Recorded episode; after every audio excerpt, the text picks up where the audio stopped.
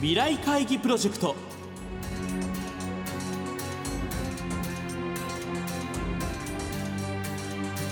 この番組は今私が伝えたいことをキーワードに企業トップが提示する日本の未来に向けたさまざまな課題について皆さんと共に解決策を考える日本経済新聞未来面の紙面と連動したプロジェクトです。今回ご登場いただくのは前回に引き続きリゾートトラスト株式会社代表取締役社長伏見有吉さんです。先日行われた伏見社長へのインタビューの模様を2週にわたってお送りしていきます。前編となる今週は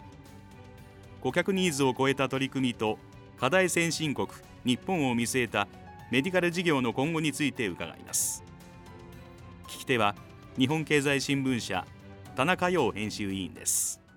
創業50周年というふうなことでこれまでのですねリゾートトラストの歩みについてちょっと簡単にですねお話しいただけたらいいかなと思うんですが。あの1973年創業でで、まあ、あの社名の通り、まあ、我々リゾート、まあ、ホテルですねが、まあ、メインとしてスタートしたわけですけどもどちらかというとですね会員制っていうのが我々の事業の根幹にありましてまあ、ちょうど高度成長期の時代でもうそれこそ猛烈社員と言われる中でそういった企業戦士に対してもいろんなもっとこういった余暇であるとか、まあ、いろんなそのリラックスであるとかそういったものを世界のですねそういったものを本当に取り入れて、えー、日本で提供したいんだってそのための、まあ、ある意味でのその実現モデルが会員制だったんですね。ホテルの展開も会員の要望で例えば次の場所が決まったりこういう付帯施設が決まったりですからメンバーの望むことをやっていればある程度間違いない。でそこに逆にまあ、さらに我々一歩踏み込んで今度はお客様が驚いてもらえる感動してもらえるようなことを提供するっていう、まあ、いう中で大きくなってきた。あのまあ、今回そのテーマをまあ医療の方にですねさせていただいてるんですけども医療が始まったのがですね1994年になりますので、まあ、創業から約20年ということになります。やっぱり創業の頃のメンバー様がある程度高齢化をされてきたそして例えば付帯施設で例えばどういうものがいいかっていうのを聞いた時にまあスポーツジムもいいんだけどなんかもう少しダイレクトにこういう健康に関すること。でなんか例えば我々の会社として何かできることはないだろうかと、まあ、いうようなところからスタートしてるんでこれも本当に会員制のこう、まあ、我々のメンバーの声から出てきたビジネスということが言えると思います。人生のステージの中でやっぱいろんなステージが出てきますからそのステージステージで我々が何ができるか。例えば健康診断の内容一つでもやはり当然違いますのでそれに合わせて成長してきたっていうのが我々のビジネスと思ってます。お客様のニーズにこう学ぶ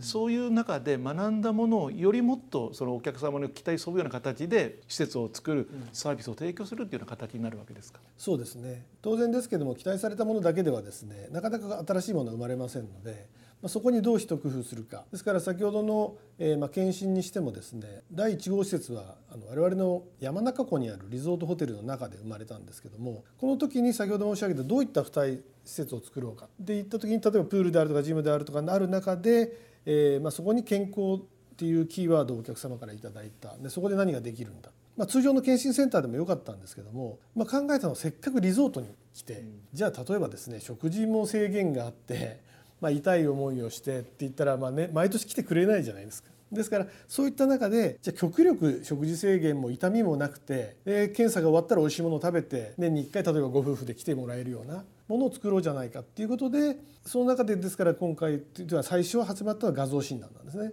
ですから画像診断で、まあ、極力その、まあ、極端なことも言いますと、まあ、血液検査ぐらいは仕方ないですけども苦しいことはみんなやめようと。ですからまあ CT と MR を組み合わせるそれから日本で初めてペットですね、まあ、検診に取り入れたっていうのもあの単純にいろんなチャレンジの中で出来上がったのがそのハイメディックこれが結果としてはやはりまあ我々のチャレンジがですねお客様のニーズを超えることができたっていうまあ成功の理由だと思いますね。お客様はですね健康な時からずっとまあそういうペットか何かで見てもらって、うん、それでもある時にまあ何かこうペットで移ったものというふうなことになると、健康の時のデータとまあ病気にちょっとかかられた時のこうデータとでどういう変化があったのかっていうことまでも分かるそれってあまりこう一般の医療ではないものですよね。そうなんです今でこそ予防医療っていう言葉もありますけども当時なくてですね最初は東海大学の、えーまあ、医学部と組んだんですけどもその後例えば東大とかですね京大が乗ってきてくれたのは彼らもそれを研究材料として使う。で我々のメンバーは統計的にですけども研究材料として使うことを了承いただいて検診を受けていただくそうするとそこで新しいものが見つかるとそれをまた翌年新しい検査がにどんどんどんどんこう進化していくわけですねだから常に最先端の検診のメニューをというのが我々のモデルになっています。日本っていうとある意味そのまあ課題先進国というふうな中で、まさにこうまあ高齢社会ではそのメディカルの分野っていうのはこれからもどんどんどんどん増やしていくご計画なんですか？まあ我々今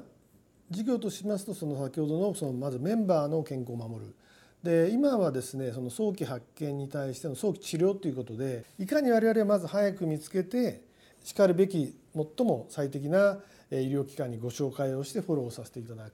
ということがまず第一義であります。であとはそこからこの健康寿命をいかにこう守ってですね、えー、まあいくかっていうことを考えた時に今年その WHO があの世界の健康寿命ランキングで日本1位になってたんですね男性も女性も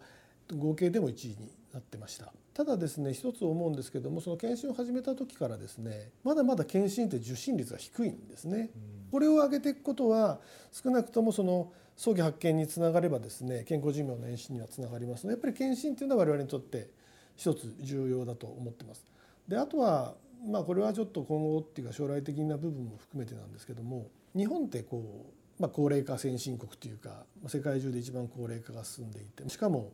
人口も減ってるんですよね。まあ、高齢化もすごい人口も減ってるっていうようなことを考えてそれでもこう健康寿命が長いっていうのは割とやはりこう日本式っていうんですかね。僕はそのやっぱりそういうところにいろんなテーマがあると思っていて。で例えばその食文化もそうですしやはり日本食がいいのかで介護でにしても中国なんか行くと今日本式の介護韓国式ヨーロッパ式いろんなことありますけどもやっぱりそういったもので日本式の良さっていうのは絶対あると思うんですよね。世界が日本を見てると思うんです。高齢化先進国どうなっていくかですね。だからそこで何か例えばまあ、そういった日本式の介護を外でやってもいいし日本式の研修でもいいですし逆にインバウンドで逆にこう老後を日本で作らせていただくような例えばそそういった施設であるとかそういったエリアがあってもいいかもしれないしなんか日本初で、まあ、いろんなことをやっていく上ではやはり今後そのシニアとか健康寿命っていうのは欠かせないんじゃないかなと思ってるんですね。今週はリゾートトラスト株式会社代表取締役社長伏見有吉さんへのインタビュー前編の模様をお送りしました